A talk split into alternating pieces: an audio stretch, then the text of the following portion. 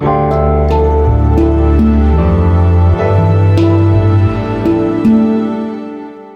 schreiben das Jahr 2021 und das hier ist die sogenannte Gegenwart.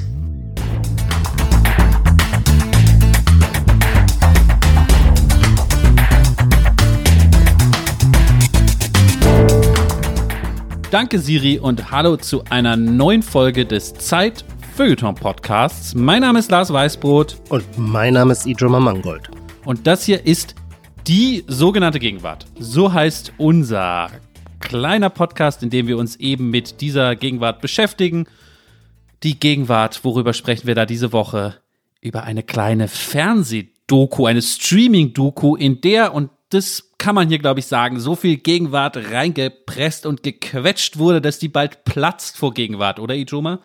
Die heißt Unfuck the World und ähm, man kann die schauen auf dem bei dem Streaming-Anbieter Join. Vielleicht erinnern sich manche, es gibt diese zwei Start-up-Unternehmer, die sind, glaube ich, zu Geld gekommen. Nicht glaube ich. Man sagt oft, glaube ich, damit man so ein bisschen bescheidener und demutvoller klingt. Dabei glaubt man es gar nicht, sondern weiß es. Die sind zu Geld gekommen mit veganen Kondomen. Und ähm, die hatten vor zwei Jahren die Idee, ein Mega-Event das Berliner Olympiastadion zu mieten über Crowdfunding und dann dort ein Mega-Event zu machen, um die Welt zu retten. Das war damals eine Riesengeschichte in den äh, sogenannten sozialen Medien. Es gab auch viel Hate gegen die beiden, deswegen wurde das noch größer. Und all das erzählt diese Doku jetzt, die wir gleich unter die Lupe nehmen werden. Äh, mhm. Äh, man kann da nämlich sehr viel darüber erfahren, wie gegenwärtig die Moral, Politik und Lebensstildiskurse parallel prozessiert werden. Das Wort hatte mir Ijoma ins Manuskript geschrieben bei der Vorbereitung. parallel prozessiert werden die. Und ähm, das ist doch das schöne Thema für uns hier, äh, wenn Gegenwartsdiskurse aufeinander zulaufen.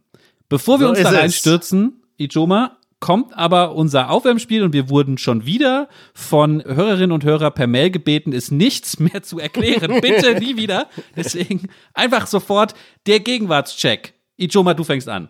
Ich fange an. Okay. Mir ist aufgefallen, dass man sehr oft auf Werbefotos oder überhaupt auf Fotos, wo Frauen sich darstellen oder präsentieren oder zeigen, dass die so mit krass weit offenem Mund lachen. Und äh, dieses Lachen, ich weiß nicht, da kann man drüber reden, wie man es deutet, soll entweder ausdrücken, dass man sehr spontan ist oder sehr selbstbestimmt, auf jeden Fall unangepasst, weil man seine innere Freude nicht reglementieren lässt. Und das fällt mir jetzt nicht in den letzten zwei Wochen oder so, aber so im letzten Jahr äh, immer mehr auf, dass das mit weit aufgerissenem Mund Lachen gewissermaßen Ausdruck irgendwie einer neuweiblichen Autonomie sein soll. Ich glaube, da gibt's auf jeden Fall auch so Sammlungen bei Twitter oder bei Instagram, wo ah, äh, ja. solche Werbebilder gesammelt werden und das ist dann immer besonders lustig, weil das Produkt so banal ist. Also die haben so ja, eine neue aber auch Salat. bei sophisticated Produkten. Also mir ist es jetzt zuletzt aufgefallen, zwei junge Frauen äh, aus Oxford, die äh, Philosophiedozenten sind, die bringen jetzt ein Buch raus über alle weiblichen Denker äh, der letzten 2000 Jahre und ähm, da macht die eine das halt so extra breitmaulfroschmäßig. Ja, also ich, ich denke da eher an so, es ist, glaube ich, ein Instagram- oder Twitter-Account, der sammelt das so und dann haben die immer so eine Salatschüssel oder sie freuen sich über einen Salat. So wahnsinnig. Ach ja, stimmt, du hast recht. Auf. Sagt, was hast du jetzt eigentlich zu lachen über, den, über den Salat da? Du kriegst den Punkt auf jeden Fall von mir, wobei ich gerne mal in der zukünftigen Folge da so ein bisschen mehr ins Feinkörnige reingehen würde, weil die Frage ist natürlich, welche Arten von Grimassen für welche Zeit ja. genau stehen. Da müsste ja, man, da gibt's ich noch würde Forschungsbedarf. Es jetzt auch verstehen, wenn du mir den Punkt verweigerst, weil so wie du angefangen hast, von dieser äh, Mimik im Zusammenhang mit den Salatschüsseln zu sprechen, ging mir plötzlich auf, oh, oh, stimmt, nee, nee, das kenne ich dann doch auch schon ein bisschen länger. Mir fiel es als Neues, glaube ich, nur auf in so einem eher intellektuell angefeaturten Kontext. Und jetzt kamst du aber mit deiner äh, Erinnerung oder Beobachtung mit den Bowls, Salatbowls, und dann geht einem auf, ja, ja, nee, klar, oder so, ich aber würde mir am liebsten jetzt den Punkt selber aberkennen, je länger ich drüber nachdenke. War das früher nicht auch so bei so einer Werbung wie Lord Extra, dass da auch so eine Frau so ganz, ganz weiß, viele weiße Zähne. Halt, aber das ist nochmal, ich meine halt doch eine Art anderes Lachen. Also das Lachen, das ich meine, soll das ist die Differenz. Soll kein Werbelachen sein. Es soll nicht zeigen, dass man äh, weiß gebleichte Zähne äh, und regelmäßiges Zahnwerk hat, sondern dass man sich nicht kontrollieren oder domestizieren lässt, ja. Also derjenige oder diejenige, die so lacht, will damit sagen, ich weiß, ordentliche, brave Mädchen würden das, würden das nicht machen. Ich bin aber ein böses Mädchen und deswegen ist es mir völlig schnuppe, was ihr denkt.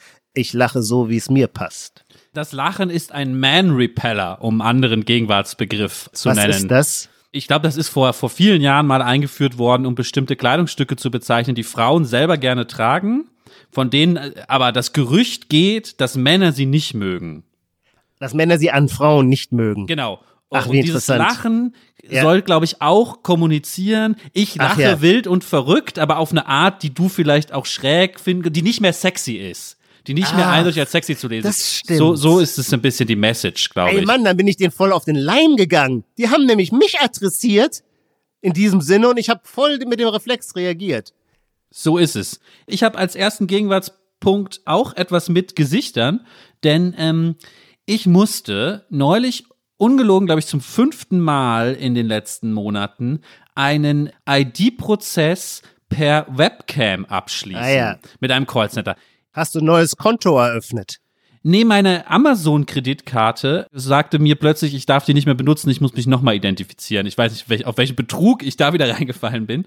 Aber es gab auch noch so, ich, ich melde mich ja mal bei jedem Carsharing-Unternehmen an, was neu ist, ja, um die Autos fahren zu können. Und da muss man auch immer sich identifizieren.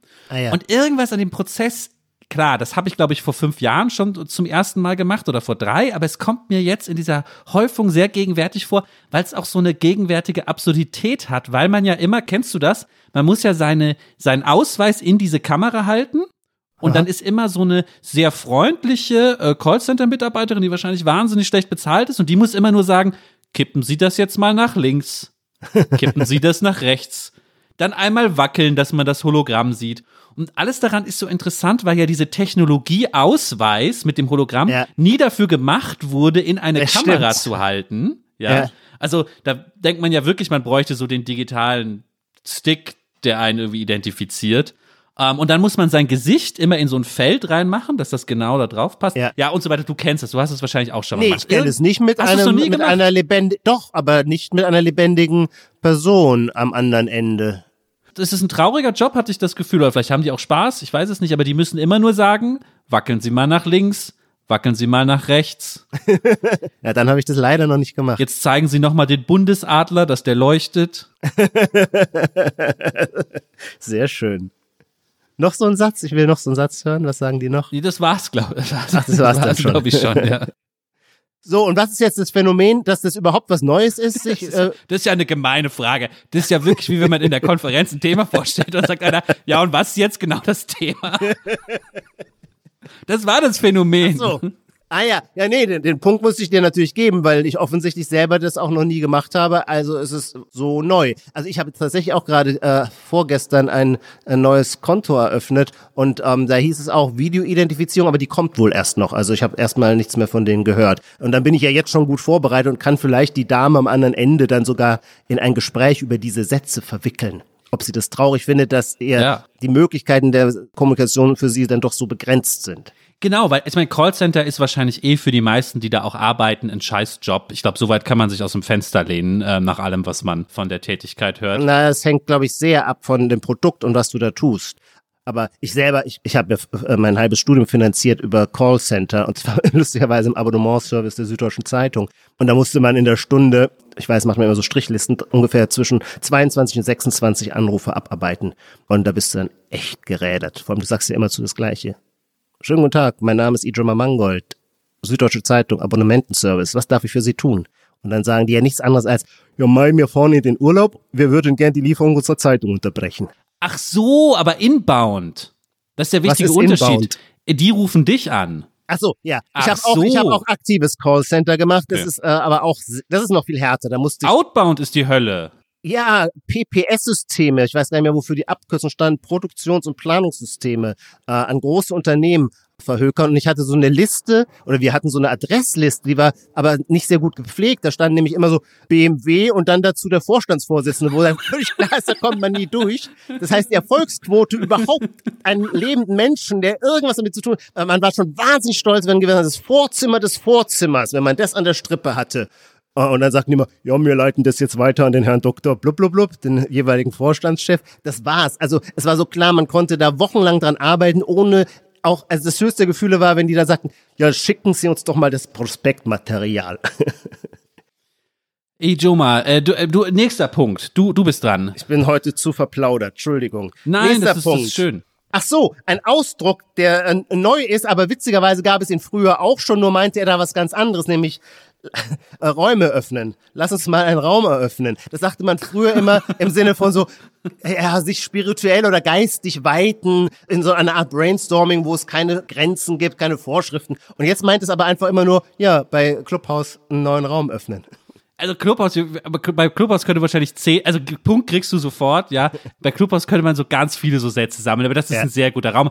Moritz von Uslar, wer nicht Moritz von Uslar bei Twitter folgt, muss das unbedingt machen, weil der sowieso sehr gut tweetet, twittert und der twittert auch immer solche Clubhouse-Sätze in letzter Zeit, ja. Ach ja, fällt dir noch einer ein? Ja, immer dieses, ich hol den mal hoch, ich Stimmt. lass den mal wieder runter.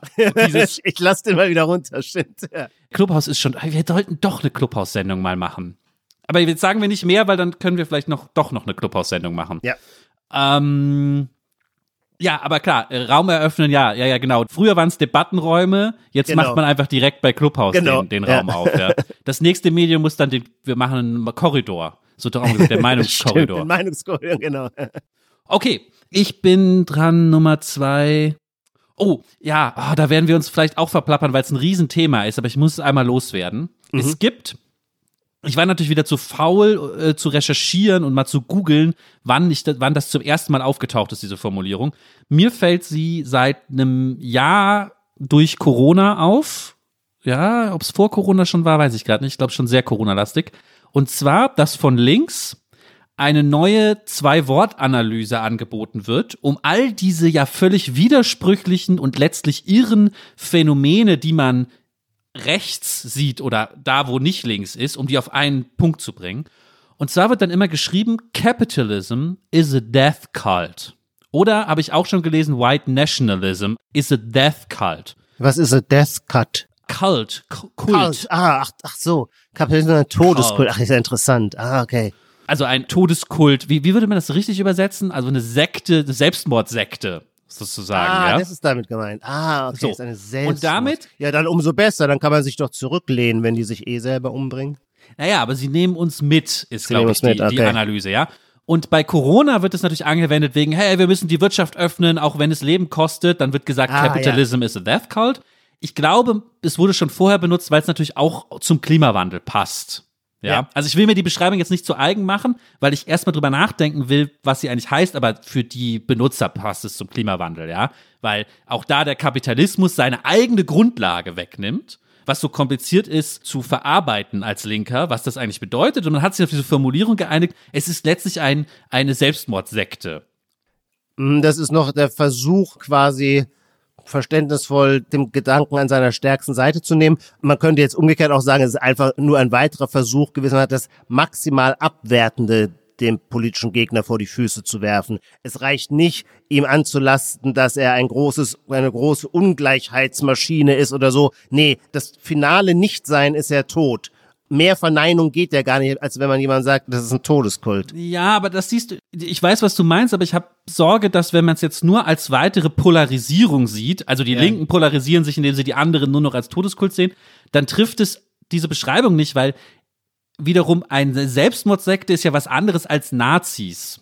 Also es ist ja eine andere Art von Hyperbel, um den Gegner zu beschreiben. Und da ist schon irgendwas Interessantes dran. Ich weiß nicht, ob die Analyse stimmt, aber zumindest an diesem Diskurs, dass man plötzlich sagt, Capitalism is a death cult. And communism was also a death cult, wenn wir an die riesigen Zahlen der in den Lagern Verstorbenen denken, an die Millionen in der Ukraine, an der äh, herbeigeführten Hungersnot äh, Erstorbenen, an die Millionen der Opfer Maus. Sind das dann auch alles Todeskult oder Nee, würde nee. man dann sagen, nein, da passt dieser Ausdruck nicht, Nein, da nein, handelt nein. es sich um ein anderes Konzept der Genau. Also das ist ja jetzt, das ist ja jetzt eine, das sind jetzt die Fragen zu totalitärer Gewalt. Weil hier ist ja gemeint, dass die sich selber auch umbringen. Also sie selber sagen, ich trage keine Maske, ich stecke mich mit Corona an, soll doch der Klimawandel so. kommen, Hauptsache es wird warm. Und diese Rhetorik wird versucht als Todeskult einzufangen. Vielleicht musst du jetzt einfach entscheiden, ob Ich finde, es klingt so wie Ex-Partner oder wie Leute über ihren Ex-Partner oder ihre Ex-Partnerin äh, zu reden pflegen. Da bleibt dann auch nichts übrig, außer in Wahrheit hat er den Tod an, angebetet oder so. Was kennt, das, das, das, sagen, das sagen Leute in deinem Umfeld über ihre Ex-Partner, das habe ich noch nie gehört. Schnell, sag mir, ob ich den Punkt kriege. Ich finde es sehr gut, bitte gib mir den Punkt. Ja, absolut. Nein, nein. Ja, okay, ich bin sehr nur gut. bockig, weil mir, ich reg mich halt nur innerlich gerade schon wieder auf über die Leute, die Ja, da, da, so will ich, reden und denken. da will ich dich haben an dem Ort. Ich bin nämlich heute so guter Laune und das führt bei mir dazu, wenn ich guter Laune bin, habe ich immer noch mehr Freude daran, mich über die Welt aufzuregen. das ist ja eine Fo- Form von Lebendigkeit, wenn man sich aufregt. Ja, ich laufe dann auch immer ins Wohnzimmer und gucke, wo meine Frau ist und überlege so, ob ich irgend, ob irgendeine Debatte anfangen kann, wenn ich gute Laune habe. genau. Okay, jetzt nächster Punkt. Du bist dran. Ich bin dran. Ein neues Adjektiv. Es ist mir quasi nicht ganz von alleine selber aufgefallen, sondern tatsächlich ist es einem anderen ähm, geistreichen Twitter, Twitterer, wie heißen Leute, die twittern? So wie du? User, sagen wir. Twitter-User aufgefallen und ich habe leider, das ist mir unangenehm, ich hätte äh, gerne Ehre, wem Ehre gebührt, äh, seinen Namen genannt, aber es ist jemand, den du garantiert kennst, du wirst vielleicht sogar den Namen sagen können. Und der hat diese Beobachtung gemacht, die ich jetzt hier übernehme, die ich sehr interessant finde, ein neues Adjektiv, nämlich gewaltvoll. Wir haben ja diesen salbungsvollen Duktus, diese salbungsvolle Rhetorik, wo wir sehr, sehr viele Dinge immer äh, als gewalttätig beschreiben und äh, Gewalt wird ja als Begriff immer weiter entgrenzt. Das ist ja natürlich schon lange nichts Physisches mehr, sondern längst etwas Verbales, die Mikroaggression und so weiter oder was Strukturelles. Und die ultimative oder die bisher ultimative Steigerungsform wäre jetzt gewaltvoll, weil gewisser nach der, der Nachweis einer tatsächlichen Gewalttat ist bei dem Adjektiv gewaltvoll natürlich kaum mehr nötig und doch hat es die gesamte Resonanzraum einschüchternder, äh, wir, uh, oh, oh ja, ach, ach, auch das ist schon ge gewaltvoll. Also das ist sozusagen das Wort strukturelle Gewalt gezogen in ein, Stimmt, eine kurze gut. Formel. Stimmt, du hast recht, ja. Mhm. Ja, oh, komm, Joma, ich bin heute auch so gut gelaunt. Den Punkt gebe ich auch sofort, Aber sofort das Wort raus. ist neu, oder hattest du es? Nein, nein, nein, nein, nein, Ja. nein, nein. Da gab es doch diese Auseinandersetzung, du kennst dich darin viel besser aus, irgend so ein Fernsehnase hatte was über den Rapper Flair in herablassender Weise gesagt und ähm, dann wurde ihm vorgeworfen, das sei klassistisch. Und irgendwo im Kontext dieses langen Threads war dann immerzu von gewaltvoll, gewaltvoll, gewaltvoll die Rede. You Ja, remember? ja. Ich, ich erinnere mich ungefähr, ich habe nur gerade massive Probleme im Internet äh, unter dem Stichwort Klassismus, deswegen möchte ich mich an der Stelle nicht mehr weiter, nicht mehr wundere weiter. mich gerade die ganze Zeit, warum ich lege so viele Angelhaken aus und denke, da bin ich davon ist, ich muss da nur ein klein, aber du, nichts kommt von dir. Ach nee, nee, so. ich, ich sag, ich sag, ich verweigere, ich sag gar nichts Angezogene mehr. Handbremse. Ich sag gar nichts mehr, außer noch schnell meinen letzten Punkt. Und zwar ist mein letzter Punkt ein Wort und das heißt, äh, damit hängt aber auch ein Phänomen zusammen. Das Wort heißt Klemmbaustein. Und ähm, folgende Geschichte. Es gibt eine Szene von äh, YouTubern, die sich mit Lego beschäftigen. Ähm, äh, da gibt es auch einen ganz wichtigen Deutschen, der heißt Held der Steine. Und der baut immer so Lego-Produkte auf und rezensiert die und alte Lego-Produkte. Und ähm, mittlerweile hat er aber richtig Ärger mit Lego. Der ist zum zweiten Mal jetzt juristisch von Lego belangt worden. Und diesmal, weil inzwischen folgendes der Fall ist, man kann ganz, ganz billiges, tolles, in Anführungszeichen, Lego, beziehungsweise nicht Lego, bevor wir auch Ärger kriegen, aus China bestellen. Von Drittanbietern, ja, die das nachmachen. Und der hat die aus Versehen in seinen YouTube-Videos Lego genannt, ja.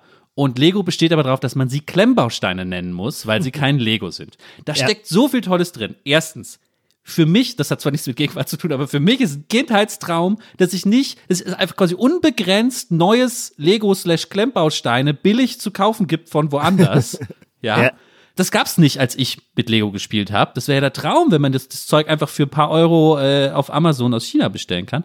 Und zweitens, das passt so zu anderen Themen bei uns, dieser Typ Held der Steine ist jetzt noch größer geworden und seine Fans lieben ihn, weil er immer jetzt in seinen Videos plötzlich über Lego herfällt. Also früher, er ist als Lego-Fan groß geworden und jetzt rezensiert er immer alle Lego-Produkte so, als seien die scheiße und Lego würde seinen Erfolg verspielen und Ja. es ist jetzt der Kampf eher gegen Lego, ja. Also ich habe neulich gesehen, es gibt so 600.000 Klicks für, warum Lego mit den neuen Straßenplatten alles falsch gemacht hat. So ist das jetzt. Und dann erklärt er, warum die nicht richtig zusammenpassen oder so. Großes Phänomen, Lego-YouTuber und die Klemmbausteine. Interessant. Ein sehr hübscher, ein netter, ein liebenswürdiger Punkt, den ich gerne gewähre. Hattest du je davon gehört? Nein, gar nicht. Ich wusste aber auch nicht, dass es auf YouTube so ein kein Todeskult, sondern ein Lego-Kult gibt, obwohl ich selber früher auch ein großer Lego-Fan war. Wir kommen zu unserem großen Thema. Jawohl. Also, wir wollen reden über die Doku an Fuck the World. Kultig geschrieben ohne U, glaube ich. Also U-N, ohne Vokal. The World, ohne zweites U. Die ist gerade rausgekommen bei Join, haben wir gesagt, wer sie da nachschauen will. Äh, es geht um eine Story, ich reiß sie noch mal kurz an, die vor zwei Jahren eine Riesennummer war bei mir im Internet, in meiner Ecke des Internets. Es gab nämlich eine Crowdfunding-Kampagne. Ich glaube, das müssen wir jetzt nicht mehr erklären, was das ist. Nämlich, dass Leute über so bestimmte Plattformen Vorbestellungsgeld einsammeln für ein Projekt, ja. Und diese Crowdfunding-Kampagne kam von einem Kondomhersteller, aber einem besonderen Kondomhersteller. Er heißt Einhorn. Und das sind so Berlin-Mitte-Hipster, die den gegründet haben. Jetzt wäre meine erste Frage an dich, kanntest du diese Einhornfirma oder die Leute, über die wir gleich sprechen, kanntest du die schon, bevor wir jetzt uns diese Dokus zusammen angeguckt haben? Leider gar nicht. Also hast du nie von denen gehört gehabt vorher? Okay. Nein. Also, das sind zwei Gründer, die tauchten schon lange bevor diese Geschichte anfing, öfter mal in den Medien auf. Waldemar und Philipp heißen die beide die merkte man sich sofort, weil so ganz viele Klischees da aufeinander trafen, ja. Also das waren so Start-up Berlin Dudes, ja, die so ein so auch so ein Sprech von so Start-up jungen Männern aus Berlin mit sich gebracht haben, die in so Business Floskeln geredet haben. Die waren aber gleichzeitig ja, Vogue, ja? Also es ging viel um ökologische Themen. Diese Kondommarke ist unter anderem berühmt geworden, weil es vegane Kondome waren, die Einhorn hergestellt hat. Dann ging es aber auch schnell so sehr feministisch zu, denn sie haben dann nicht nur Kondome hergestellt, sondern auch Periodenprodukte. Und ähm, diese Periodenprodukte vermarktet unter so feministischen Gesichtspunkten. Da können wir gleich auch nochmal drüber reden, was ja gerade eh sehr beliebt ist in diesem Marktsegment um die mal zu beschreiben, also Philipp und Waldemar sehen sich auf den ersten Blick sehr ähnlich, so beide diese langen Berlin-Bärte, die jetzt vielleicht nicht mehr ganz so in Mode sind, aber die man so vor ein paar Jahren immer hatte, ja, also wirklich richtige Männer, Barbierbärte. Sie sind aber gleichzeitig, das gehört ja mal dazu, dieses, haben dieses postmännlich, also sind so meiner Meinung nach ein bisschen feminin, ne? Man sieht auf jeden Fall in der Doku sie auch immer mit Babytrage und Baby drin, den einen zumindest. Äh, der hat immer oft sein Baby in der Trage. Rein so physiologisch vom Körperbau sind es in Wahrheit eher ähm, so Holzfäller. Die haben eigentlich gar nichts Feminines, auch nichts Androgynes, aber weil sie gewissermaßen einen Stil pflegen, einen Habitus pflegen, der postmännlich ist, hat man dann, wenn man sie beobachtet, den Eindruck, sie seien selber irgendwie auch ein wenig feminin, aber es sind sie. Also wenn man die jetzt quasi nackt wie Adam und Eva vor die Kamera stellte, wären sie, glaube ich, totale Urviecher, männliche Urviecher. Ja, da müssen wir gleich nochmal drüber reden. Die beiden sind auf jeden Fall sehr interessant. Philipp und Waldemar, die Start-up-Typen, die woken Start-up-Typen aus Berlin. Ich habe jetzt mir hier so, ich habe das hier notiert, drei Bs, um sie zu beschreiben, nämlich mhm. Babytrage, Bart und BWL. Darauf wollte ich jetzt nochmal runterbrechen. Gehst du da mit?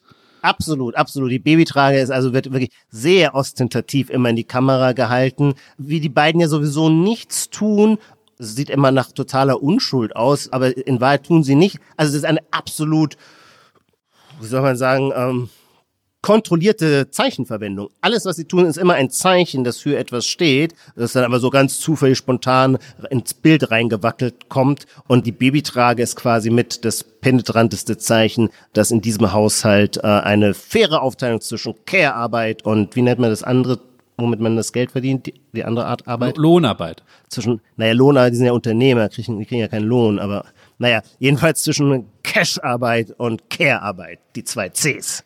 Du hast noch äh, darauf hingewiesen, dass die immer alle Tischtennis spielen, ja, um sie zu beschreiben. Sehr wichtig. Die beiden Jungs, wir müssen da wirklich, die Serie Leute, hätte man früher immer gesagt, Leute, schaut sie euch an. Die kann einen nur teilweise an die Decke bringen, weil man denkt, es ist so ästhetisch, es ist teilweise nicht zum Aushalten, aber sie ist halt auch soziologisch so, dankbar, einfach weil diese beiden, deswegen reden wir, werden wir auch, glaube ich, sehr viel immer über diesen Habitus von Waldemar und Philipp sprechen, weil die quasi 150-prozentig all das erfüllen, was man sich unter einem gegenwärtigen Vogue Kippen-Typus vorstellen kann. Und das ist, ist halt bei denen so stark ausgebildet, dass man das Gefühl hat, die haben sowieso gar keine Individualität mehr. Die sind einfach die Vollstreckung eines Standard-Gegenwartsideals, also bis zur Parodie, was natürlich nochmal besonders auffällt bei zwei äh, Leuten wie denen, die gleichzeitig natürlich individuell von ihrer Individualität überzeugt sind, aber in Wahrheit ist alles, was sie tragen, was sie tun, was sie sagen, vollständig stereotyp. Joba, ich möchte dir einerseits zustimmen, andererseits auch widersprechen, um gerade noch mal so ein bisschen, bevor wir die Geschichte erzählen, das Milieu fertig zu skizzieren, in dem ja. wir uns hier gerade befinden in dieser Doku. Was die Übererfüllung der Norm angeht, ist es vor allem auch so bei so ähm, ja modischen Aspekten äh, total richtig. Ja, weiße Sneaker, ganz klar. Ähm, dann immer diese diese Mützen, die nicht über die Ohren gehen, aber die man deswegen drin anzieht kleiner Diss an alle meine Freunde und Bekannte, die das auch haben. Ich verstehe es nicht. Ich verstehe nicht, warum man sich eine Mütze anzieht, die nicht über die Ohren angeht, die man dann aber drin immer trägt. Auf jeden Fall, man sieht die beiden nie ohne das. Das ist ja. richtig. Bei dem politischen würde ich ein bisschen widersprechen, weil man kann sich ja sozusagen das Woke-Milieu auch sehr radikal vorstellen, so aus dem, aus dem, aus der Antifa oder so, ja. Das ah, ist ja, aber hier stimmt. ein ganz anderes Ende des Spektrums. Ja, das nämlich, stimmt. die reden ja, wie gesagt, in so BWL-Floskeln die meisten Zeit. Sie sind BWLer, ja, ja. so und ihren Startup-Geist verbinden sie aber mit etwas Gutes tun und das nennen sie Social Entrepreneurship oder so. Ich kann das immer nicht aussprechen, ja. Sag du's mal, Ijoma. Ich bin auch nicht gut darin. Social Entrepreneurship, würde ich sagen. Ja, das heißt, ein Teil der Gewinne werden nicht reinvestiert, so sagt man dann ja nicht, sondern einfach, ja, werden halt gestiftet oder ausgegeben für soziale oder für politisch motivierte Projekte, die jetzt im engeren Sinne nichts mit dem Unternehmen selbst zu tun haben.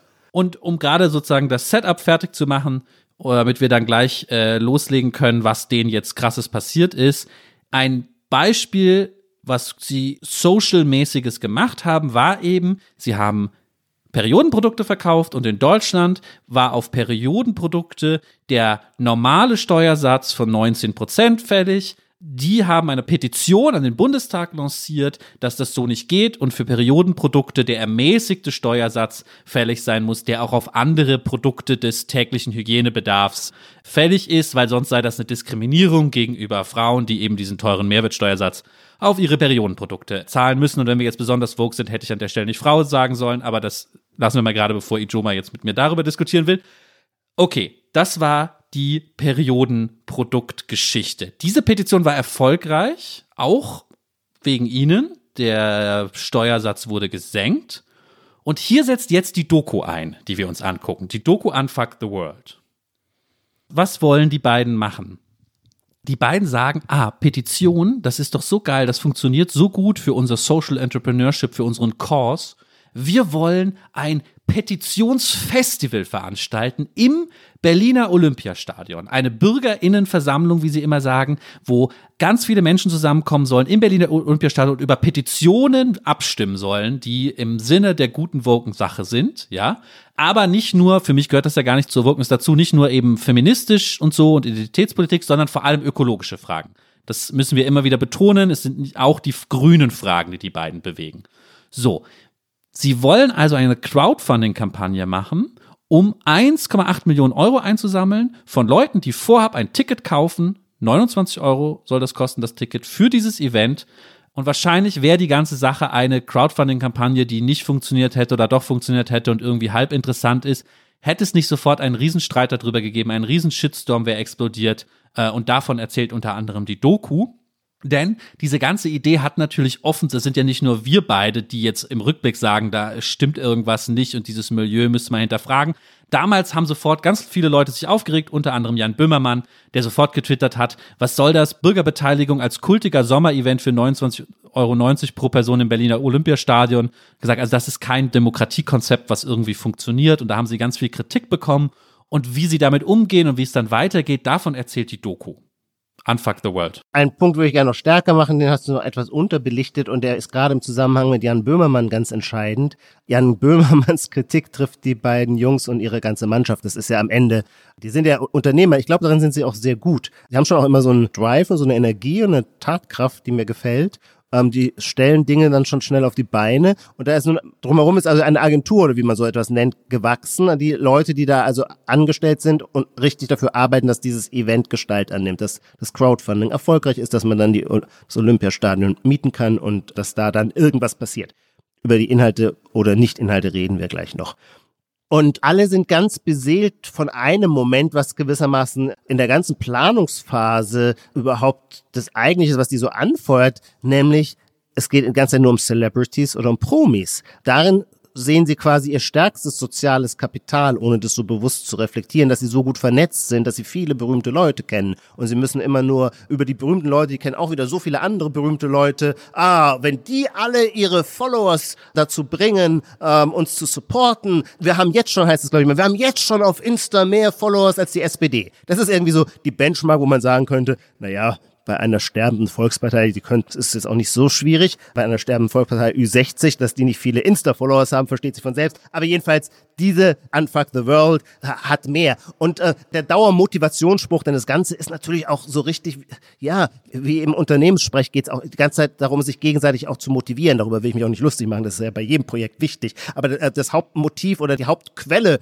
der moralischen Erstarkung ist immer der Support. Welcher berühmte Name noch? Die Promis sagt irgendeiner mal, die Promis haben jetzt alle voll Bock drauf. Einmal gibt's ein, telefoniert der eine, ich glaube der Philipp mit der Charlotte Roche und ähm, das ist ein vierminütiges Telefonat, in dem äh, Charlotte Roche nichts anderes macht, als alle berühmten Namen, die sie kennt, aufzuzählen, die sie bereits angeschrieben hat und die alle ihre Unterstützung zusichern. Und in einem solchen Moment sagt dann eben, ich glaube, Waldemar auch äh, so ganz innig beseelt, ähm, so wie man jemand mitteilt, dass die Frau, die man toll findet, gerade ein ganz zartes, liebes Wort zu einem gesagt hat, sagt er irgendwie so, ja und Jan Böhmermann, Jan Böhmermann, den kriegen wir bestimmt auch noch. Das war quasi so, so wie man sagt, ja und dann wird der Papst auch noch seinen Segen geben. ähm, und dann ist aber auch gar kein Zweifel, weil wir sind ja alles gute Katholiken, also warum sollte der Papst diesem äh, erzkatholischen Projekt nicht seinen Segen geben, ja? So äh, ist sich Waldemar sicher. Als krönender Abschluss wenn nicht noch Obama oder Leonardo DiCaprio. Es gibt so eine Schaufensterfigur in dem Büro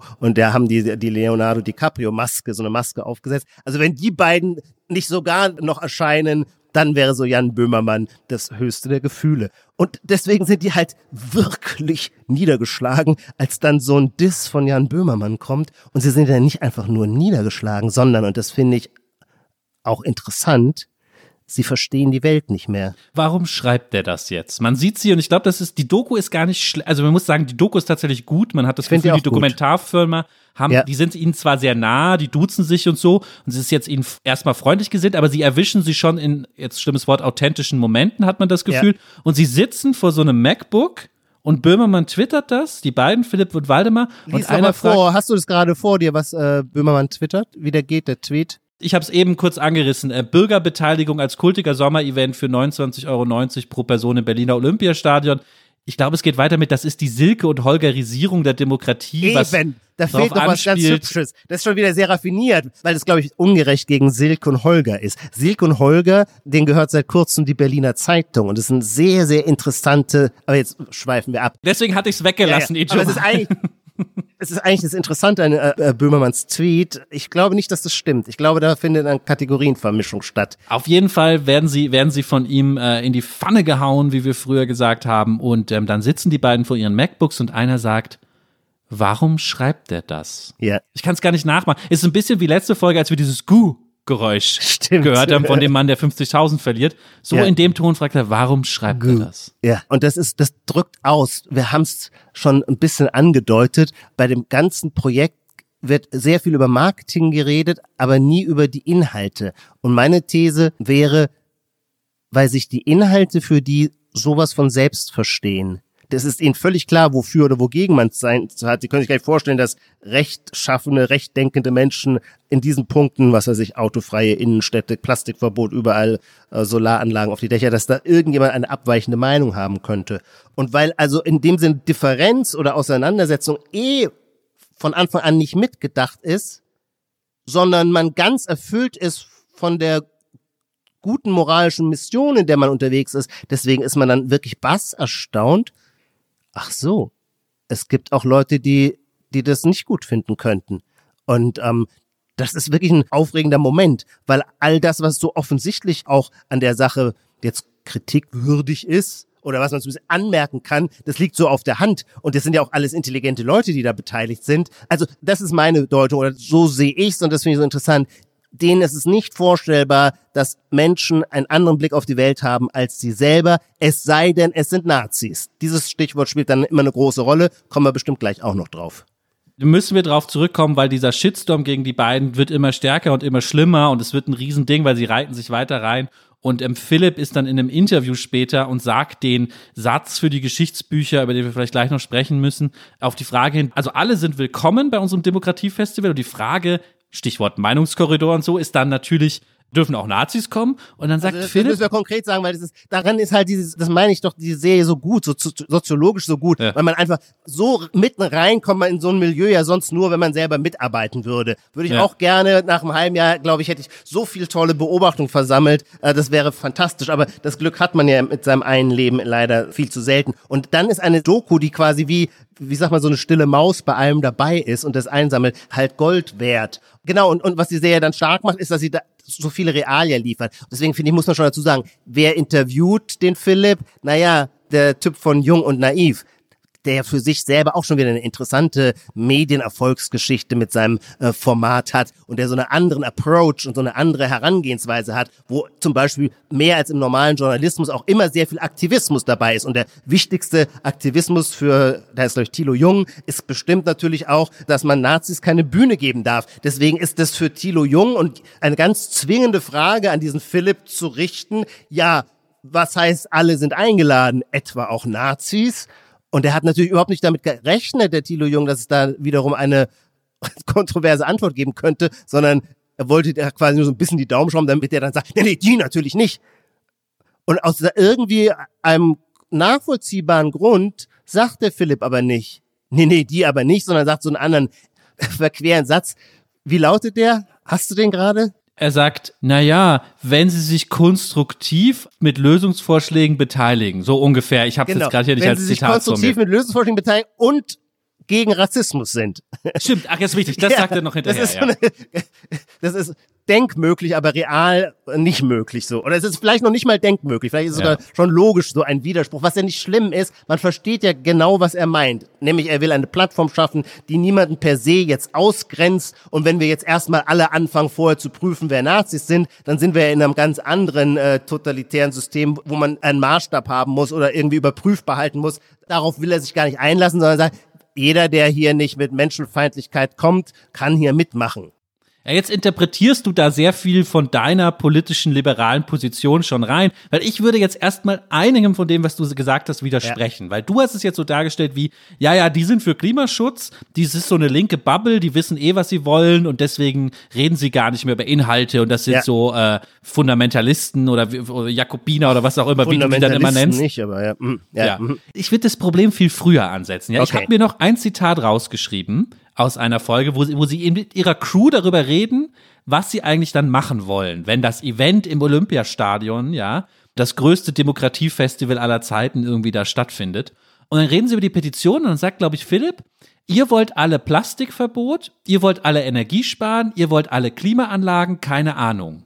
Das, ihr wollt das, alle Klimaanlagen? Ja, ja, genau. Er, er, er vergisst das nicht oder keine bei Klimaanlagen. So. Jetzt kann man sagen, Lars ist gemein, wenn man dich den ganzen Tag mit der Kamera begleiten würde, würde ja. dir auch dauernd so ein Unsinn passieren. Aber ich fand es schon sehr sprechend, dass es so sehr weggewischt wird, ja. Also über die Details wird sehr hinweggewischt. Also Klimaanlage, ja, nein, das muss der Praktikant dann nochmal ausrecherchieren, wie das jetzt genau war mit den Klimaanlagen. Aber das ist der Gestus dieser Leute, ja. ja? Also das finde ich ist schon wichtig. Es ist nicht so, wie du sagst, dass sie genau wissen, das und das ist richtig. Es ist ihnen ein bisschen egal will ich nicht sagen, aber es ist zweitrangig gegenüber irgendwas anderem, was auf dem ersten Platz steht, so. Aha, ja, ist vielleicht die genauere Beschreibung, ja, ja. Ich glaube, ein Punkt, um das zu greifen, also was war die Kritik da dran? Ja, es gab ganz verschiedene Kritikpunkte. Es gab so, das finde ich ein bisschen die uninteressante Kritik. Ja, es sind zwei weiße Männer, die das machen. Okay, hm. da gab es irgendwie so Kritik, das ist im Olympiastadion, das ist doch von den Nazis, geht das? Ja, das ist jetzt irgendwie so uninteressante Kritik, glaube ich. Aber dieses, was auch Böhmermann sagt, die Eventisierung. Ich glaube, das mhm. ist das Gegenwartsding, was hier verhandelt wird. Mhm. Die Eventisierung von Politik wird ihnen vorgeworfen und deswegen finde ich die Doku auch so wahnsinnig interessant, weil ich, wenn man einmal drüber nachdenkt, ich gar nicht richtig weiß, was das heißen soll, dass Politik eventisiert wird, ja. Und es gibt zwei Möglichkeiten. Entweder Eventisierung heißt, das hast du, glaube ich, jetzt, als wir neulich telefoniert haben, gesagt, das heißt, die wollen sowas wie Woodstock machen. Woodstock war deine Assoziation. War meine Assoziation. Also das ist, finde ich, so die eine Art, dass man sagt, es ist ein Rausch. Aber Woodstock hat ja auch einen Inhalt trotzdem, nämlich Musik und Bands und äh, Popkultur. Ja, ja aber das schwebt denen ja schon auch so vor. Das, also ich meine, dass Politik ein Event ist, finde ich eine etwas naive Form der Kritik. Denn ohne etwas zum Erlebnis zu machen, wird man keine Menschen mobilisieren. Das war nie anders und es wird nie anders sein. Und jede Epoche, jede Zeit hat dann ihre Formen, wie man halt Leute emotional irgendwie zum schönen Gruppengefühl führt äh, und dann das Gefühl hat, man feiert eine Riesenparty und äh, ist aber in Wahrheit, versteht man sich als politische Bewegung. Also darüber würde ich nicht den Stab brechen wollen. Bei Woodstock traten die jetzt auch nicht mit ausgearbeiteten politischen Programmen an und trotzdem entfaltet es dann im Nachhinein aus dem Lebensgefühl heraus den Eindruck, das sei jetzt eine historische Zäsur gewesen. Das war es auch. Historische Zäsuren und insofern auch politische Wirkmächtigkeit sind ja auch sehr kontingent. Selten ist etwas historisch-politisch bedeutsam, weil es vorher als bedeutsam geplant war. Meistens eher umgekehrt, siehe Erstürmung der Bastille. Ja, ich glaube, wir sind völlig auf einer Seite da, weil ich glaube auch, dass diese, einfach nur zu sagen, das ist die Eventisierung von Politik, wie Böhmermann das gemacht hat, das führt noch nicht so richtig zu dem eigentlichen Problem. Oder wenn man es mal andersrum formuliert. Warum ist diese Geschichte so explodiert und was macht einen so wahnsinnig, wenn man sich diese Doku ansieht? Es macht einen doch Folgendes so wahnsinnig. Da sitzen Leute, die sind nicht doof, die sind alle sogar schlau, würde ich sagen, ja. ja. Die sitzen zusammen und es ist ihr Job, sich Sach solche Sachen zu überlegen, ja. ja. Es ist jetzt nicht Leute aus ganz anderen Berufen, die man zusammengerufen hat, die sowas noch nie gemacht haben. Die überlegen sich dieses Event, ja. Und einer sagt, muss ja an irgendeinem Zeitpunkt gesagt haben, ja, lass uns sagen, wir machen ein Petitionsfestival, eine Bürgerinnenversammlung, eine demokratische Versammlung und der Eintritt kostet 29 Euro. Und da erwarte ich doch von jeder Runde von normal gebildeten Menschen, dass es maximal, wirklich maximal eine Minute dauern kann, bis jemand anderes sagt, ah, nee, stopp, stopp. Demokratie und Eintrittspreis, ah, das passt irgendwie nicht. Das passt nicht zusammen. Selbst wenn sie dieses Problem im Nachhinein immer versuchen einzufangen und sagen, es gibt Soli-Tickets, ja, wir schenken auch Leuten Tickets, die sich nicht leisten können, aber man muss doch irgendwie sofort begreifen, die Kategorie 29,90 Euro und Demokratie passt nicht. Und das Finde macht nicht. das findest du nicht? Nee, ich glaube auch, dass wir da seit einiger Zeit auch so einen seltsamen Moralkitsch pflegen, immer so, selbst wenn jemand auch nur 20 Cent für irgendwas ausgeben kann, drückt sich darin schon die soziale Ungerechtigkeit unserer Gesellschaft aus. Das ist nicht so. Wir haben kein Liquiditätsproblem. Ich würde sogar umgekehrt sagen, ähm, wenn man auch historisch zurückschaut, Parteien, wenn man sich in Parteien engagiert, tut man das auch immer, äh, indem man Mitgliedsbeitrag zahlt. Der ist meistens gestaffelt zu der Form oder also progressiv zum eigenen Einkommen. Aber dass man für politisches Engagement auch eigenes Geld einbringt, zum Beispiel auch durch Form von Spenden und so weiter, äh, ist immer schon in den, auch in den reifen Demokratien ein ganz legitimes Mittel. Das würde ich keineswegs verteufeln. Ich würde auch nicht glauben, dass, äh, nee, Menschen opfern auch finanziell etwas und auch, auch selbst dann, wenn es für sie die Ausgabe schmerzhaft ist, äh, wenn sie davon überzeugt sind, na, dass es eine wichtige Sache ist. Und da finde ich jetzt 29, 90, nee, finde ich nicht, würde ich nicht so groß machen.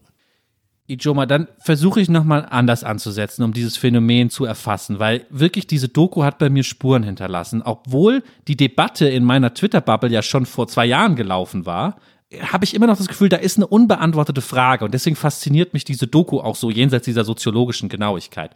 Ich glaube, was wir jetzt machen müssen, ist Folgendes. Wir dürfen nicht den Eindruck entstehen lassen, dass Philipp und Waldemar, diese beiden Gründer, die das initiiert haben, irgendwie, habe ich ja eben versucht schon zu sagen, irgendwie doof sind oder, oder nichts drauf haben, ja, oder irgendwelche Pappkameraden. Ich muss tatsächlich sagen, ich fand sie stellenweise sehr, sehr schlau und toll in bestimmten Ja. Funktionen und du auch. Also ich, ich muss sagen, ihr, ihr Habitus hat bei mir wirklich Abscheu und Ekel hervorgerufen. Ästhetischen Abscheu und ästhetischen Ekel. Aber gleichzeitig natürlich auch immer, habe ich auch für das Unternehmerische ihres Temperaments großen Respekt und Bewunderung. Und da würde ich sogar sagen, ein bisschen, ich finde ein bisschen was an der Welle, die ihnen dann entgegenschlägt, an Negativkritik, auch ein bisschen ungerecht und erinnert mich tatsächlich so an mein Klischee von Deutschland. In meinem Klischee von Deutschland gehört es in der Tat dazu, dass jede unternehmerische Initiative, dass wir eine Neidgesellschaft sind und dass jede jede unternehmerische Initiative per se sofort unter, nicht unter Verdacht, aber das will man dann madig machen. Und vor allem, und jetzt werde ich ein wenig Psychoanalytiker, ich glaube, bei euch in der linken Bubble herrscht bei dieser Frage natürlich auch nicht nur ein starker Narzissmus, sondern eben auch, ja, natürlich eine ganz starke Eifersucht. Und das Problem ist, mhm. unfuck the world das beschreiben die immer als das größte, du hast es eben gerade schon mal zitiert, irgendwie das größte Demokratieereignis äh, ever, die große Bürgerinnenversammlung und äh, das reflektieren die beiden halt gar nicht. Die glauben tatsächlich, wenn ihre Promi-Bubble und die Derivate dieser Promi-Bubble zu 70.000 ins Olympiastadion geht, dass damit dann gegenüber den korrupten Eliten, die bisher die Geschäfte führen, das wahre Volk, das ist im Grunde schon fast ein AfD-Gedankenzug, das wahre Volk, lass meinen Gedanken bitte zu Ende führen, das wahre Volk sich dann versammelt. Und wenn man meint, auf diesem Ticket zu sein, nämlich die Weltrettung dass man selber derjenige ist, der die Welt rettet, dann ist natürlich völlig klar, dass alle anderen, die die Welt auch retten wollen, äh, sich diese Monopolisierung nicht gefallen lassen, sondern sagen, wer seid ihr denn? Ihr habt ja noch nicht mal ein Semester Politologie studiert. So geht's aber nicht mit Eventisierung. Glaubt nur nicht, dass ihr die Welt rettet. Das ist immer noch unsere Aufgabe. Joe, ich muss aber jetzt an zwei Stellen widersprechen, bevor wir einen kurzen Clip mal aus der Doku hören wollen. Gleich Ja. darauf wollte ich eigentlich hinaus. Aber ganz schnell zweimal Widerspruch. Ja. Ich habe am Anfang, weil du was über den Habitus, weil du sehr starke Wörter für den Habitus der beiden benutzt hast. Und ich habe Ja. am Anfang auch die Babytrage so als ähm, Beispiel, als Erklärung genommen. Da muss ich dir erstmal widersprechen, weil in diesen habituellen Sachen mit dem Kind auch bei Philipp, mit der Babytrage, sind sie mir sehr sympathisch. Muss ich leider sagen, das ist dann vielleicht Väter-Identitätspolitik oder Echt, so. die Babytrage. Ja, da, da ist Findest du bei auch mir. ästhetisch, dass dir okay geht, ästhetisch? Nee, eben nicht ästhetisch, sondern einfach, die sind mir dann nahe plötzlich. Denke ich, ach, der hat da sein Dann Kind, der kümmert sich um sein bist du Kind. kein ästhetischer Ja. Snob. Ja. ja, genau, da, da hört, da ist Ah, ja. die Grenze. Ja, da Kannst du mir das auf. nicht vorher sagen, Lars? Und die zweite Sache ist, ich verstehe, in welche Richtung du willst mit diesem Gedanken, da sind wir dann auch wieder beim Olympiastadion, ja, Ja. Äh, mit sozusagen der Stimme des Volkes, die hier spricht. Ich glaube aber, diese rechtspopulistische oder in dem Fall ja müssen wir sagen Querfrontanalyse, wenn du es so beschreibst, Ja. ich glaube, die zielt ins Leere hier, weil das eine andere weil wir nicht dein, dein politisches Denken auch so nicht verstehen. Die würden nie, nie, nie, nie auch nur auf den Gedanken kommen, Eliten korrupt zu nennen. Die würden nicht mehr auf den Gedanken kommen, das Wort Elite zu benutzen, geschweige denn korrupt. Aber sie sind schon der Meinung, dass es dort draußen einen anderen Volkswillen gibt, dem es bisher nicht gelungen ist, sich äh, zu artikulieren, weil die repräsentative Demokratie diese wahre Volonté Générale in irgendeiner Weise verfälscht oder nicht zu Wort kommen lässt. Und deswegen braucht man neue Mittel und dieses neue Mittel lautet, alle 70.000 Charlotte Roche äh, Supporter stehen mit ihrem äh, iPhone im Olympiastadion und laden dann die Petition Bumm, heißt es dann immer. Bumm, im selben Moment nach oben und dann wumm geht die Rakete nach oben und 70.000 Unterschriften. Die Petition knallt mit 70.000 Unterschriften im Bundestag rein. So- und dann wollen wir mal sehen, was wir damit auslösen. ja, vielleicht können die Zuhörerinnen und Zuhörer sich selber ein Bild machen, wenn wir jetzt was einspielen, weil in diesem Tonfall sprechen die beiden eben nicht, finde ich. Ja, das du hast stimmt. den jetzt, hast den jetzt verfälscht. Wir, wir spielen das einmal ein, ja. Aber das Bumm war nicht falsch. Der Rest meiner Tonlage war falsch, das gebe ich zu. man muss jetzt kurz nur erklären, wo wir jetzt sind, ja. Wir haben ja gesagt, die haben diese große Idee, aber alle sind plötzlich gegen sie, ja. So ist ihr Gefühl, ja. Die Journalisten, ähm, sie Ja. haben zwar viele Unterstützer für ihre Kampagne, Leute, die Tickets kaufen, aber Böhmermann, die Journalisten, Twitter ist gegen sie. Und dann machen sie eine Pressekonferenz, so, wo sie versuchen, sich zu retten, ja, und das Projekt am Leben zu halten und sich zu rechtfertigen. Und nach dieser Pressekonferenz kommt der Chef Philipp und macht so eine Art Analyse, Lageanalyse. Analyse, ein Debriefing. Wie haben wir uns geschlagen in der Pressekonferenz? Und man muss sagen, die- Pressekonferenz selber, da saßen die echt schwer verkatert da. Und zwar nicht, weil sie getrunken haben, sondern weil der moralische Katzenjammer so groß war, dass sie kaum die Zähne auseinanderbrachten beim Reden. Ich mu- muss jetzt, ich habe es jetzt nur beobachtet und es wirkt jetzt sehr ähm, auf die Kritik eingehend und ähm, sehr. Das war alles total cool. Also ihr, ihr habt das ja total, total alles total richtig beantwortet, aber die Energie, die wir glaube ich gerade brauchen, indem man wieder sagen kann, da drinnen ist noch Leben irgendwie, die gab es jetzt gerade leider nicht, sondern wir haben jetzt über ein totes Pferd halt diskutiert und erklärt, warum das jetzt halt gerade tot ist und dass es auch unfair ist, weil es auch leben könnte. Aber es hörte sich jetzt nicht so an, als ob das gerade wieder aufsteht. Ja, tolle Stelle, ganz tolle Stelle. Oh, das müssen wir sagen, das war die Stelle. Das sagen wir gar nicht mehr bei unserem Podcast. Das ist ja Oh, die ja, Rubrik, stimmt. die Stelle. Ja. Die Stelle, das war die Stelle, die wir uns heute äh, rausgesucht haben. Und der Philipp ist da auch in seiner, ich finde den analytisch sehr gut. Also wenn der quasi, das muss man auch sein, wenn man solche Projekte vorantreibt, muss man auch einen äh, guten analytischen Punkt haben, um zu sehen, hier gibt es einen Engpass, hier funktioniert was nicht, warum läuft was nicht, woran liegt es, wie können wir weiterkommen? Und das drückt er hier auch aus. Er, er spart seinen Leuten nichts. Könnte er auch sagen, dass, dass er jetzt so ein bisschen, die Pressekonferenz war offensichtlich ein Schlag ins Wasser, so, so dreht man die Sache nicht. Äh, Jetzt könnte man sagen, okay, dass er sie jetzt lieber tröstet. Aber das tut er nicht. Er hat einen sanften, aber klaren Tonfall, mit dem er, und dann hat er dieses tolle Bild von dem Pferd, das tot ist, und das habe man beschrieben. Aber was man braucht, sei eben eine neue Energie. Und daran sind, glaube ich, die beiden Waldemar wie Philipp immer stark, dass die so gut Energien aufspüren können. Das gefällt mir an ihnen. Total. Ich muss leider auch was sagen, Ijoma. Wir müssen so langsam gleich zum Ende kommen und ich weiß, du hast, glaube ich, jetzt was anderes von mir am Ende erwartet, nämlich noch irgendwas mit Adorno und so. Was ich, dir vorher ich will da was ganz anderes jetzt sagen. Weißt du, was das wirkliche Geheimnis dieser Doku für mich persönlich war? Sag es. weil ich aus dieser Doku rausgegangen bin, nicht mit dem Gefühl, oh, Linke sind so doof oder Berliner Startup-Leute sind so doof oder alles ist so doof oder irgendwas Adorno-mäßiges, Ja. sondern, weißt du, was mein nachhaltiges Gefühl der Doku ist? Ich will auch was gründen. Am Ende springt durch alle Dummheit und alle schlechten Bedingungen und Kritik und, und, und ihre Unzulänglichkeit springt der Funke dieser beiden, vor allem von Philipp bei mir, vielleicht wegen dem Baby in der Trage, ja, springt der Funke zu mir über und ich denk so, oh, du müsstest auch deine eigene Sache gründen. Ja, wobei, ja genau, ich meine, sie sind ja wirklich äh, äh, Start-Upper, die so ganz nah am, äh, hart am Zeitgeist surfen. Und das finde ich, deswegen, ich mag deswegen die Serie schon auch gerne. Die Geschichte ist gut.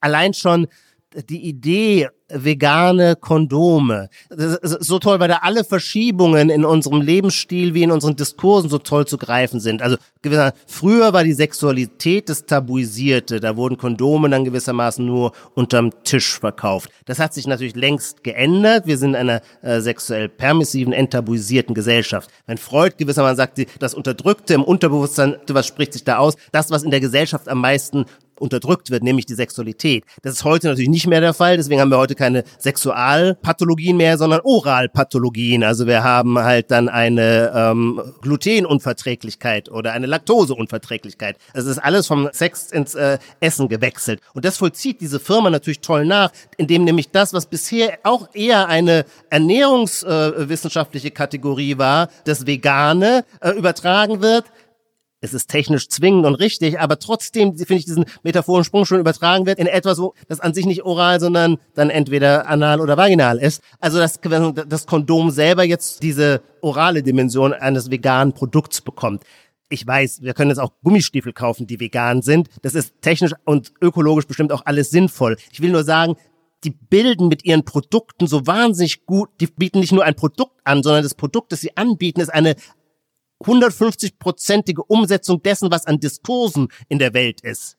Und deswegen gelingt es ihnen dann auch bei ihren Periodenprodukten tatsächlich auch, das muss man ihnen ja auch sagen, sie haben einen politischen, seriösen politischen Erfolg, ähm, nämlich die Herabsetzung der Mehrwertsteuer für Periodenprodukte. Das hatten sie ja schon erreicht. Das war ja der erste Schritt, von dem aus dann die Idee des Mega-Events im Olympiastadion seinen Ausgang nahm.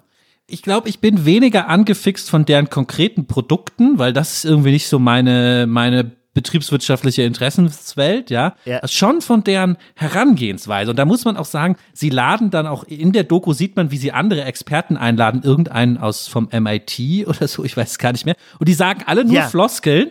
Aber Philipp und Waldemar, finde ich, sagen nicht so viele Floskeln. Wenn sie was sagen, wie gerade bei dem Pferd, ist es eine gute Analyse. Ja, doch, sie sagen schon viele Floskeln, die dann immer das Produkt, das Produkt, das Produkt oder auch authentisch, wir müssen authentisch sein. Das sind schon auch alles Plastiksätze. Na, es gibt, Philipp reflektiert einmal über das ganze Projekt, dieses Olympiastadion-Projekt und natürlich auch über den ganzen Ansatz, den er für sein Startup hat. Oder diese ganzen Social Startup-Leute haben, die irgendwie auch was Gutes und Richtiges machen wollen, ja. Ja. Und das habe ich mir hier rausgeschrieben, weil ich fand es wirklich interessant. Er sagt, okay, wir sind jetzt an einem Punkt, wo folgendes ist. Die Idee kann alleine nicht das Geld verdienen, weil sie nicht genug Crowdfunding Ja. zu dem Zeitpunkt haben. Die Idee kann alleine nicht das Geld verdienen. Muss ich jetzt als Philipp das Geld für die Idee ver verdienen oder kann ich einfach sagen, die Idee hat das Geld nicht verdient? Da denke ich bis jetzt drüber nach. Das ist doch so eine, doch Das so ist wie ein schlaue Beispiel Fragen. für einen analytisch tollen Gedanken. der auch sagt, es kann nicht funktionieren. Dieses Projekt ist nicht, dass ich einfach immer zu meinem Privatvermögen dafür hergebe. Und zwar nicht, weil er das nicht will, das ist auch gar nicht eine interessante Frage, sondern weil es ein Ausdruck dafür wäre, dass das Projekt selber nicht genug Energie von Supportern nämlich hat. Und nur deswegen stellt sich das als eine alternative Finanzierung quasi die mäzenatische nicht. Die Idee ist schon, es muss getragen werden von diesem viralen Moment. Und das haben wir jetzt noch nicht gesagt, das muss man schon auch sagen. Es, die zittern sehr lange und man denkt, oh, oh, das wird nicht klappen. Bevor das alles, der ganze Gegenwind kommt, erstmal knacken sie die magische Grenze. Erstmal haben sie die 1,8 Millionen durch Vorverkauf eingebracht, die es ihnen dann ermöglicht, das Olympiastadion zu mieten. Und dass es am Ende alles nicht stattfindet, dafür können die nun wirklich gar nichts. Nämlich, dann kommt halt Corona. So geht die ganze Geschichte aus. Jetzt haben wir das Ende äh, verraten, aber das ist ja auch bekannt für Leute, die die Geschichte verfolgt haben.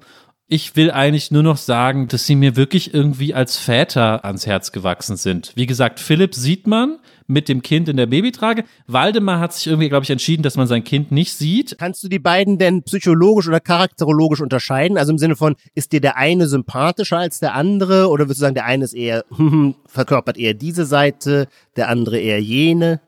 Ich wollte nur ganz kurz noch mein, mein Argument unterstützen und sagen, es gibt dann auch diesen Satz, wenn in einem ganz wichtigen Moment in dem Projekt, wo eine ganz wichtige, die wichtigste Entscheidung ansteht, versucht Philipp Waldemar anzurufen und der Dokumentarfilmer fragt, hast du schon mit ihm gesprochen? Und er sagt, nee, nee, der passt gerade auf sein Kind auf, ich erreiche ihn nicht. Ja. Also ich finde, kannst du jetzt doof finden, aber ich finde, das fand das schon ein Statement. Also das Kind geht dann immer noch über alles andere drüber in dem Moment. Ja, aber das wird so. halt so ostentativ immer in der Sendung vorgetragen, dass ich das Gefühl hatte, das ist ein perfektes Selbstmarketing.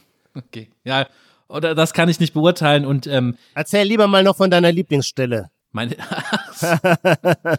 Denn auch Lena Meyer-Landrut. Ja, es gibt eine Stelle und irgendwie, sie ist auf so viele Art unangenehm, ich kann es gar nicht erklären, weil die ganzen Promis, die das unterstützen, machen dann immer so Insta-Lives und machen so Videos. Und an einer Stelle unterhält sich Lena Meyer-Landrut, ich glaube, mit äh, Luisa Neubauer oder so.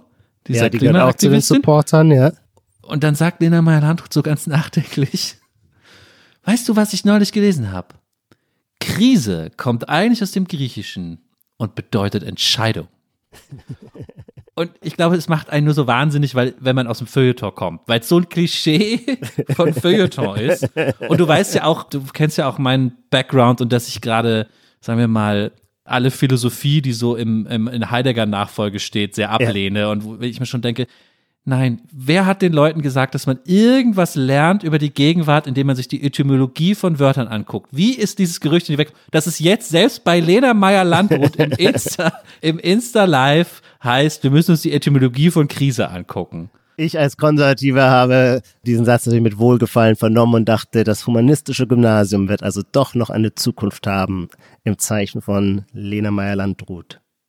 So ist es wahrscheinlich. Wir müssen langsam zum Schluss kommen und äh, noch unsere Schlussrubrik erfüllen. Äh, du, Ijoma, musst mir, glaube ich, eine Frage stellen, auf die ich antworte mit einer Prognose. Das ist unsere Rubrik, die sogenannte Zukunft. Meine Frage an dich, Lars, lautet, wir haben alle den Eindruck, das ist jetzt subjektive Empirie, dass auf Facebook nichts Spannendes mehr passiert, dass die Plattform gewissermaßen ihre Bedeutung als Organisation von Stimmungen und Diskursen und Argumenten verloren hat auch wenn sie vermutlich in absoluten Zahlen, ich weiß es nicht, immer noch sehr stark dastehen wird. Meine Frage an dich lautet, vermutest du, dass in zwei Jahren, also im Februar 2023, die von dir so sehr geschätzte Plattform Clubhouse oder Clubhouse, wir sagen in Deutschland jetzt immer Clubhouse, mehr Mitglieder haben wird als Facebook. Ich gehe davon aus, dass die Mitgliederzahlen von Facebook nach unten wandern werden und die von Clubhaus nach oben. Wird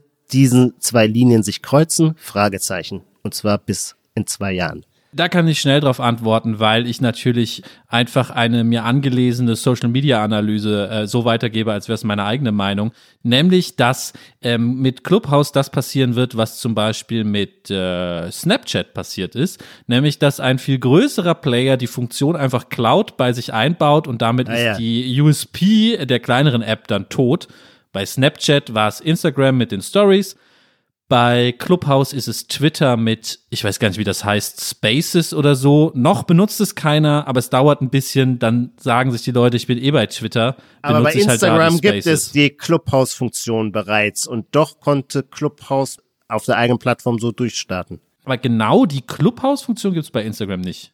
Nicht, dass man miteinander reden kann und andere dabei zuhören und die auch einladen kann. Ja, aber da, da merkt man, dass wir keine Startup-Denker sind, weil das ist ja nicht die Idee. Die Idee ist ja, dass sozusagen das Interface oder die Oberfläche so ist, dass es funktioniert. Wir müssen eine Clubhouse-Folge machen, weil es mal interessant wäre zu klären, was ist eigentlich der Witz an Clubhouse und warum machen die Leute nicht einfach Insta-Lives? Und Twitter hat halt genau das eins zu eins, also sie haben einfach statt Rooms Spaces gesagt Ja. und es bei sich eingebaut. Ähm, ich glaube, das ist dann schon nochmal ein Unterschied. Sonst Ah, ja. kann man auch sagen, warum telefonieren die Leute nicht und äh, keine Ahnung, nehmen es auf und streamen es bei Twitch. Also es kommt ja auf die Details an bei sowas. Absolut. Deine Prognose lautet also nein. Sehr gut, die ist überprüfbar. Mehr brauchen wir nicht. Okay, Ijoma, ich habe das Gefühl, wir sind, dem, wir sind dem ganzen Geheimnis von Unfuck the World nicht so richtig auf den Grund gekommen. Ich habe immer noch Fragen. Ich will vor allem gründen und den Rest besprechen wir dann in zwei Wochen, wenn wir über ein neues Thema sprechen. Wir können ja ein Podcast-Unternehmen gründen. In Konkurrenz zu unserem Arbeitgeber. Ah, das ist eine gute Idee. Das ist eine gute Idee, oder? Aber nicht weiter drüber reden, weil das nein, ist, nein. wenn sich das verbreitet, dann kommt auch gleich wieder, gibt's so viel böses Blut. Im Geheimen sprechen wir drüber weiter. Ich verabschiede Ja. mich, ich bedanke mich bei allen Hörerinnen und Hörern. Ich bedanke mich bei dir, Ijoma. Das mache ich sonst nie, mache ich heute mal. Ich bedanke mich bei dir, Ijoma. Und äh, bis in zwei Wochen, alle zwei Wochen, montags kommt die neue Folge raus. So ist es. Ich danke dir auch, Lars, und ciao alle lieben Zuhörerinnen und Zuhörer. Die Titel aller Bücher, Artikel, Filme, Songs oder Serien aus dem Podcast finden Sie in der Podcast-Beschreibung. Bei Anregungen, Kritik und Lob schreiben Sie uns gerne an gegenwart.zeit.de.